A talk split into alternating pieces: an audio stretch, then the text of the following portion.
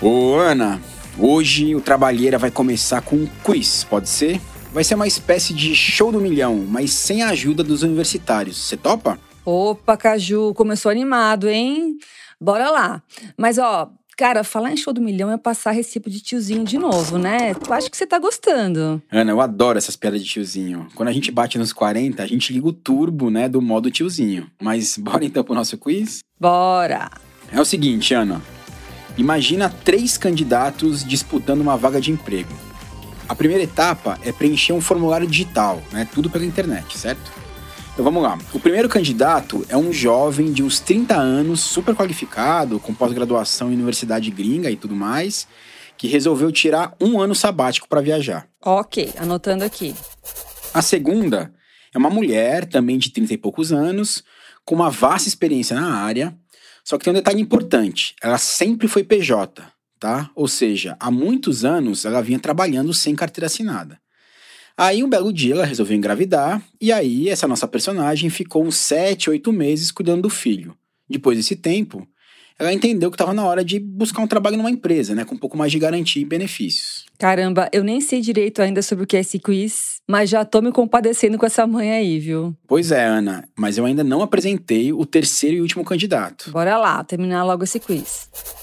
O terceiro, Ana, é um homem já na casa dos 50, também muito competente, com passagem por grandes empresas, mas que precisou tirar um ano, né, um ano inteiro para cuidar da mãe doente, que no final das contas acabou falecendo.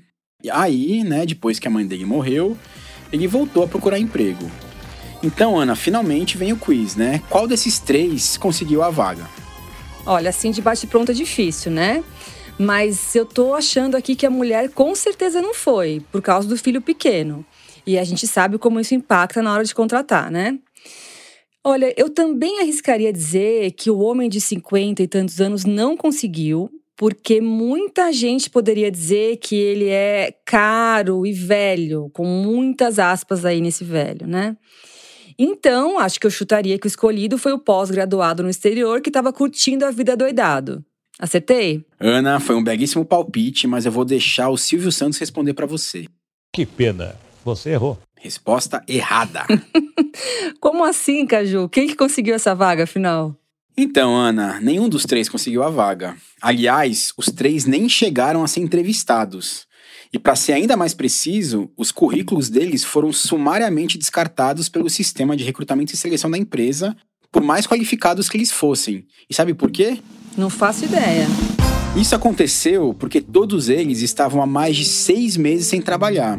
E aí, o sistema de recrutamento que a empresa usa tem um algoritmo, né, uma inteligência artificial, que elimina automaticamente do processo de seleção qualquer pessoa que esteja parada, entre aspas, né, com muitas aspas aí também, há mais de um semestre.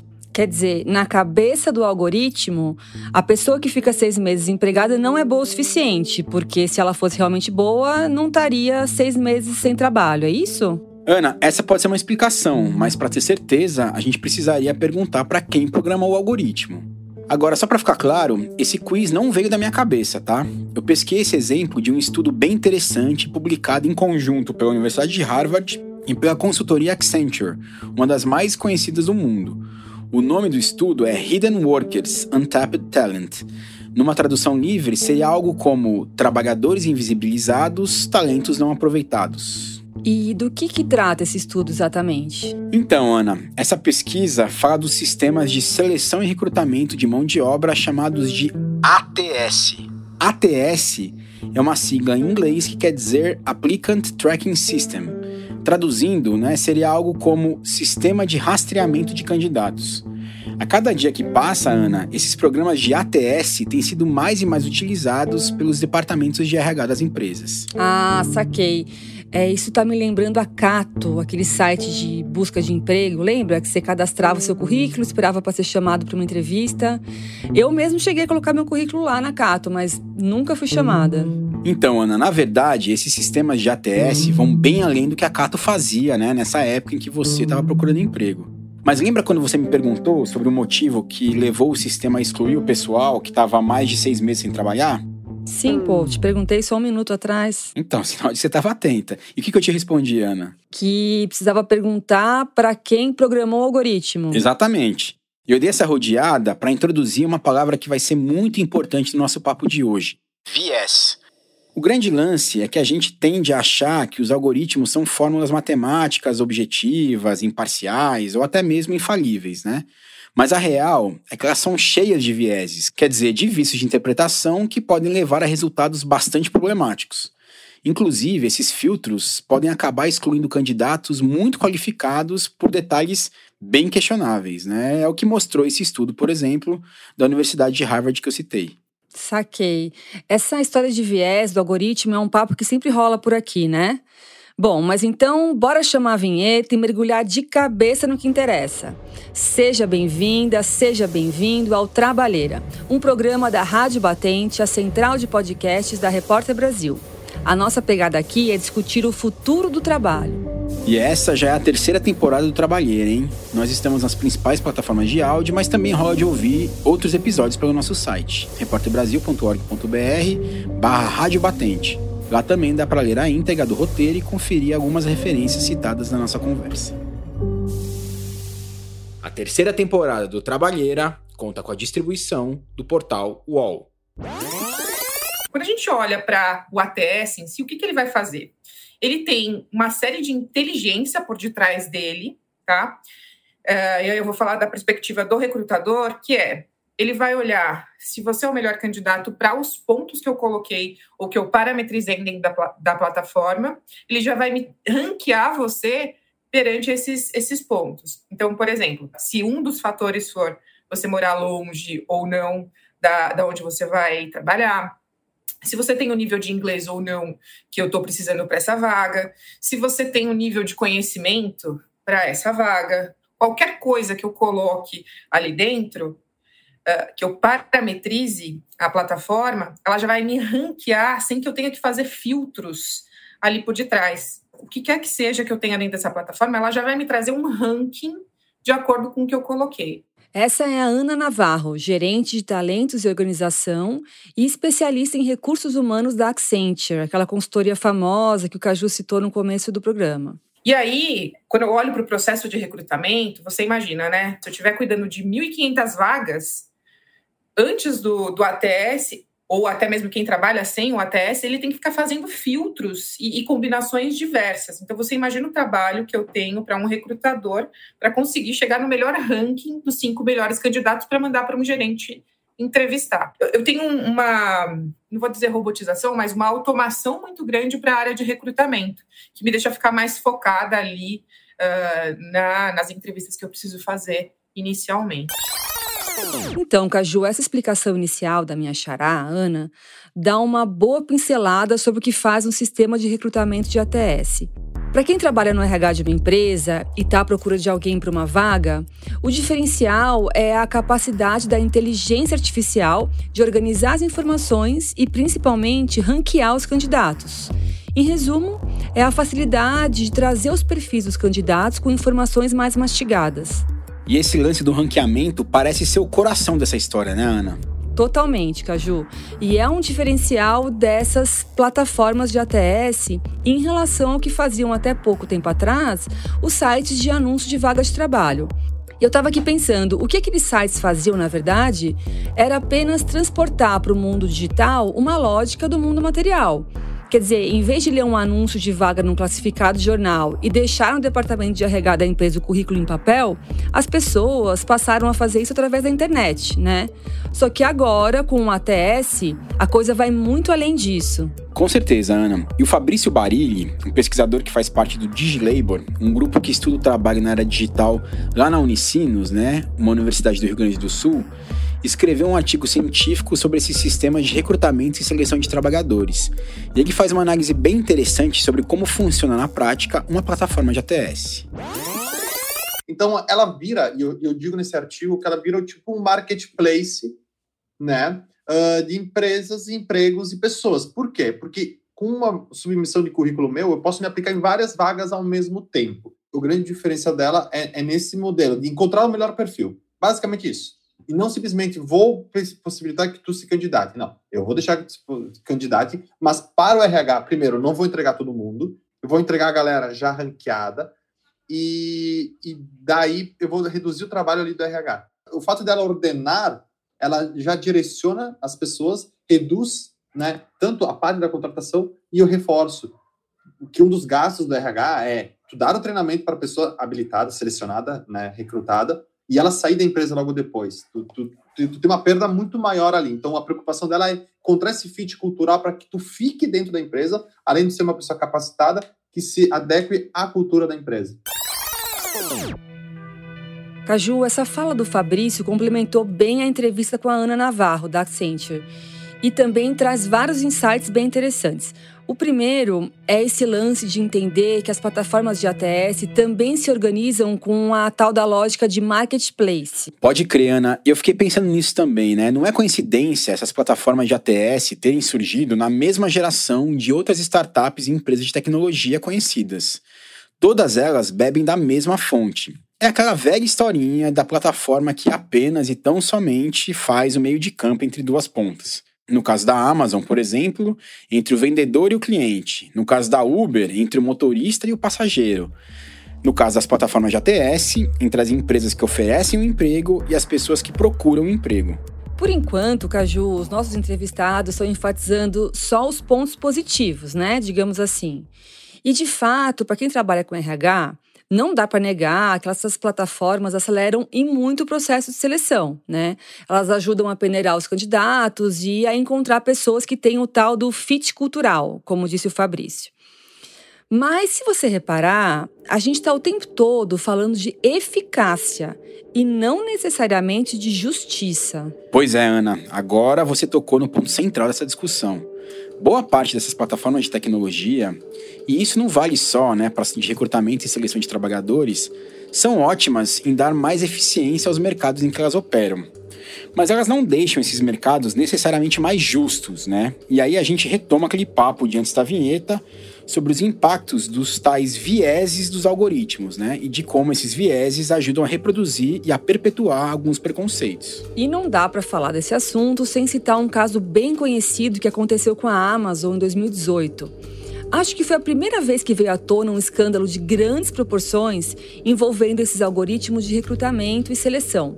Nesse caso, o que aconteceu é que a inteligência artificial acabou prejudicando as mulheres que se candidatavam às vagas. Nossa, como é que foi essa história mesmo, Ana? Era algo do tipo: é mulher, tá fora? Não, calma. Já que a gente está falando aqui do conceito de justiça, vamos ser justos e precisos, né? Não é que o algoritmo eliminava automaticamente as mulheres da competição, não é isso. Era bem mais complexo, mas eu vou explicar. Essa história tinha a ver com a própria capacidade do algoritmo de aprender e processar as informações, né? Aquilo que a gente chama de machine learning. Então, mesmo que o gênero da pessoa não fosse um critério automático de eliminação, o algoritmo identificava algumas palavras utilizadas nos currículos que formavam um viés a favor dos homens. O Jeffrey Dastin, que é um jornalista da Reuters que só cobre a Amazon, deu uma boa definição para isso numa matéria. Ele escreveu assim: O sistema da Amazon ensinou a si mesmo que os candidatos masculinos eram preferíveis. E a Ana Navarro, da Accenture, também falou sobre essa história. Eu acho que o principal desafio aqui, é, e principalmente quando a gente está falando de, de plataforma de ATS, que a gente acaba diretamente interligando isso com inteligência artificial, machine learning e tudo isso. E eu acho que tem um case aí super famoso, né, da Amazon de, de bias, de preconceito, que o algoritmo acabou é, replicando dentro da plataforma e excluindo os currículos de mulheres. Eu não sei se vocês já viram, recomendo que, que quem não viu veja. Tem um, uma série no Netflix que chama Code Bias, que é muito bacana e ele explica isso, né, da, de como é que esse negócio funciona. Porque o algoritmo nada mais é do que replicar o nosso passado. É, ele é feito pelos humanos. Então, se a gente vive numa sociedade que a gente hoje já tem consciência de tudo que vem acontecendo e ele foi ensinado tudo que está para trás, é, ele não tem como prever o, futuro. Ele vai continuar replicando o que a gente tem no passado. Então, acho que esse é o principal é o principal desafio hoje do RH, é entender e saber fazer a pergunta correta para o algoritmo ou até mesmo a gente começar a ter alguns outros tipos de papéis dentro da, da, do RH novos, como professor de inteligência artificial. Bem interessante isso que a Ana comentou, hein? O Fabrício Barilli falou algo nessa linha também, Ana. Ele até citou uma frase famosa daquele pensador canadense conhecido, né, o Marshall McLuhan, que diz que a tecnologia às vezes faz a gente andar para frente, mas com os olhos no retrovisor. Caramba, quer dizer que essa frase sobre o retrovisor, que já virou até um certo clichê, né? É do McLuhan. Pois é, Ana, eu também não sabia disso não. Né? O trabalheiro é cultura.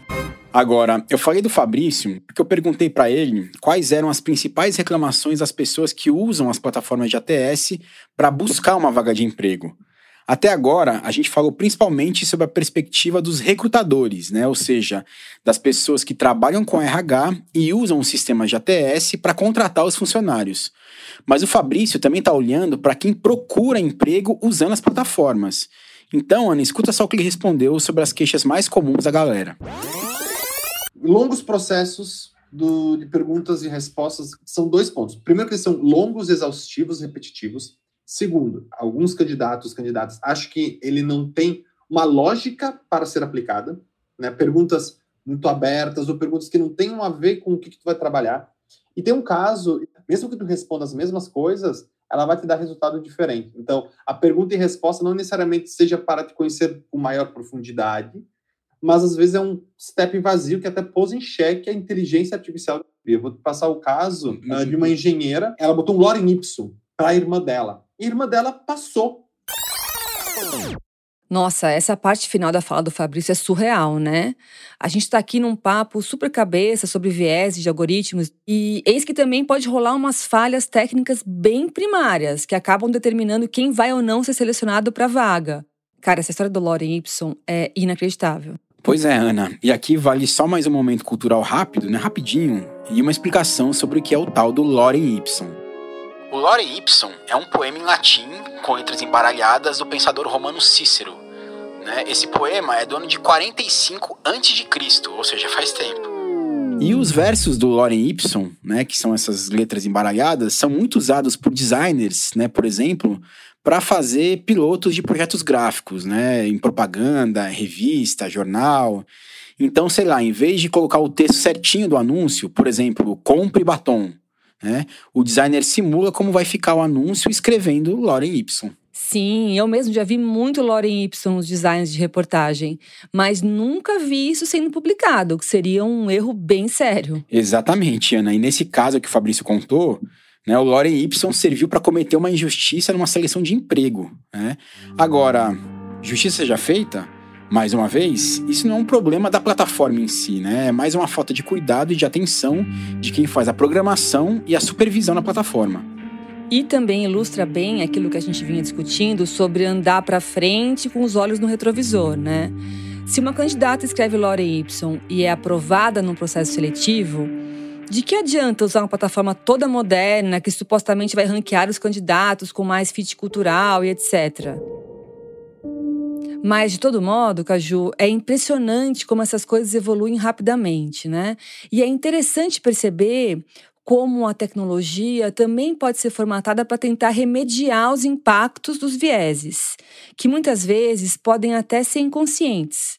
Afinal, quem nunca se pegou reproduzindo um comportamento preconceituoso, mesmo não querendo ser deliberadamente preconceituoso? Pode crer, Ana. Até porque o que mais existe é preconceito introjetado na cabeça das pessoas. E sobre esse assunto específico, né, dos viés inconscientes, tem mais uma pessoa para a gente ouvir. O nome dela é Camila Yoshabel. A Camila é a fundadora da Jobcam.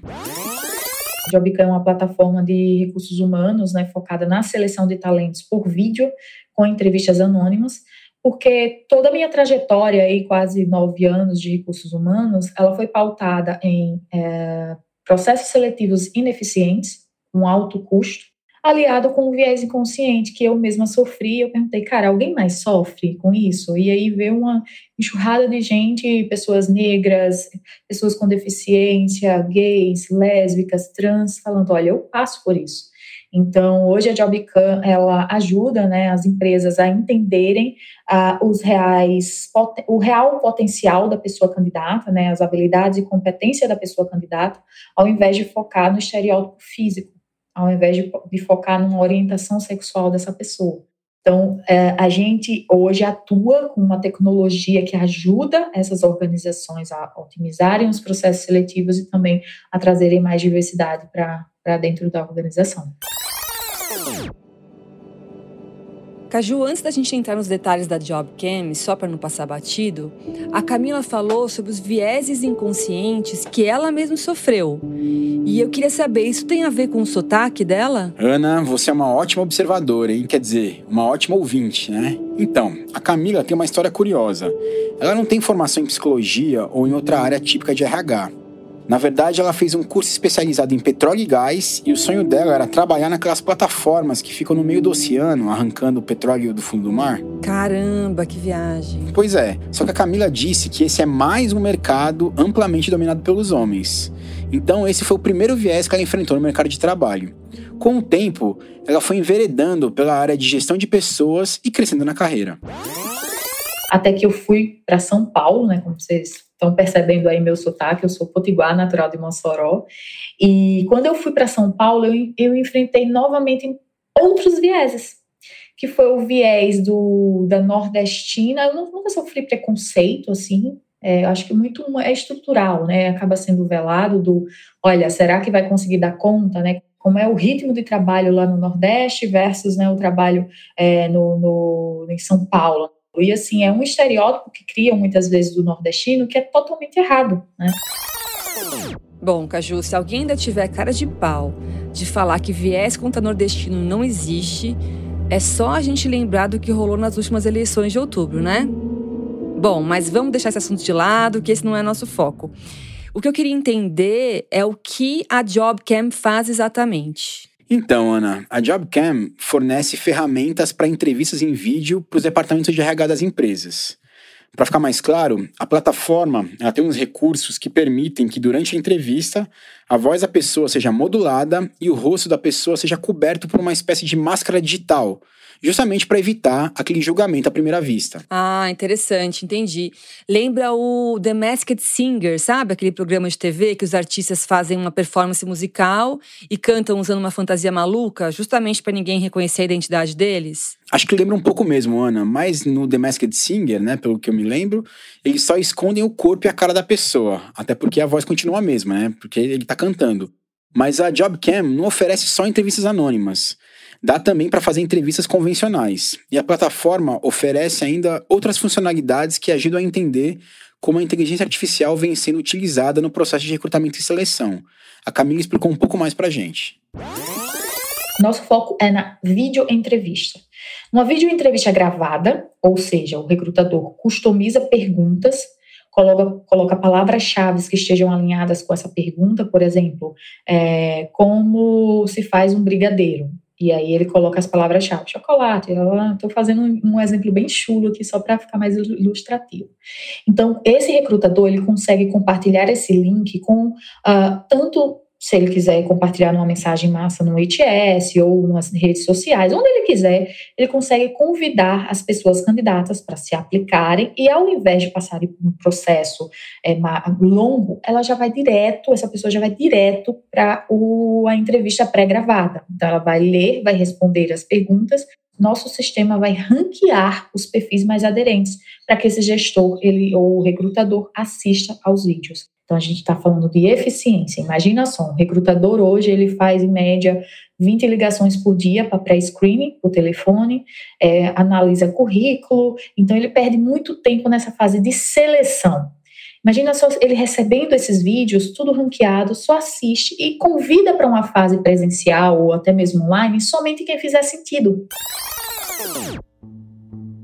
Ouvindo a Camila, a gente percebe que a JobCam também opera pela lógica de ranqueamento. Exato, Anne. Como a gente falou no início, o ranqueamento é o coração de todo o processo de recrutamento e seleção que usa ferramentas de inteligência artificial. Porque a premissa é organizar uma massa muito grande de dados de um número muito, muito grande de candidatos. Mas a pergunta que fica é a seguinte, Ana: será que daria para ser diferente? Então, eu fiquei me perguntando sobre isso também, Caju. Eu acho que tem mais dúvida do que certeza nessa história. A Ana Navarro, por exemplo, tem algumas pulgas atrás da orelha sobre o papel das ATS no futuro. Se você fosse perguntar para Ana qual é o, o, futuro, se eu acho que, que ATS e coisas nesse sentido é, vão continuar, ou qual seria a evolução disso, de verdade eu acho que o recrutamento como ele é feito hoje, como a gente conhece, ele não vai mais existir. O ATS basicamente ele automatizou o que os humanos faziam e ele já traz para mim a melhor solução dos cinco melhores candidatos. Me reduz a, a, o meu trabalho de maneira gigante. Agora, é a forma de recrutamento do futuro? Pode ser que daqui a 10 anos continue sendo, mas de verdade eu não acho que vai ser é, nesse sentido. Quando a gente fala de recrutamentos de tecnologia, esses grandes eventos, esses bootcamps, essas coisas, eles já servem como um, vou falar um processo de recrutamento desestruturado, mas ele já serve como isso. As empresas já vão lá, elas jogam um, um desafio onde os caras tentam já decifrar, e desses que decifram e trazem a melhor solução, as empresas já vão nessas pessoas. Então já é uma forma diferente de recrutar. Eu acho que esse cenário que a Ana pintou, de eventos organizados por empresas de tecnologia, em que são propostos desafios para as pessoas resolverem, faz sentido para uma pequena minoria de trabalhadores, né? Uma minoria altamente qualificada e muito cobiçada pelo mercado de trabalho. Mas para ser sincero, Ana, eu não consigo imaginar, pelo menos num curto espaço de tempo, que isso seja estendido à imensa maioria das pessoas que está em busca aí de emprego num país como o Brasil, por exemplo. Sim, total, Caju. É, assim, vira e mexe, a gente toca nesse assunto aqui, né? É a polarização do mercado de trabalho. Numa ponta, uma pequena minoria de pessoas com empregos bacanas e bem remunerados. Na outra ponta, a esmagadora maioria se virando nos 30 para pagar as contas. É, basta a gente pensar nos cerca de 40% de trabalhadores brasileiros que ganham na faixa de um salário mínimo por mês e aí fica claro que não vai rolar bootcamp para todo mundo, né? O que vai ter é ATS para peneirar as pessoas preenchendo o formulário digital na internet. Perfeito, Ana. E é aí que a gente percebe a relevância de toda essa discussão sobre os vieses, né? É importante ficar atento para que essas ferramentas não virem uma espécie de arma de destruição em massa, com algoritmos eliminando sumariamente, sem chance de contestação, uma porrada de gente que teria sim qualificação para o emprego. Exatamente, Caju, acho que é bem por aí mesmo. Mas por hoje é só. A gente volta na próxima semana com um papo sobre o trabalho dos influencers. Legal, Ana, esse promete, hein? O Trabalheira é um programa da Rádio Batente, a central de podcasts da Repórter Brasil. O roteiro original é do Carlos Juliano Barros, o Caju. E o tratamento de roteiro é da minha amiga e companheira de apresentação, Ana Aranha. A montagem e edição ficam por conta do Vitor Oliveira. E as trilhas da vinheta foram compostas pelo João Jabassi e pela Mari Romano, quando esse programa ainda era feito em parceria com a Rádio Novelo. A eles, nosso muito obrigada. E esse programa também contou com a distribuição do Portal UOL. Valeu, Ana! Valeu, Caju!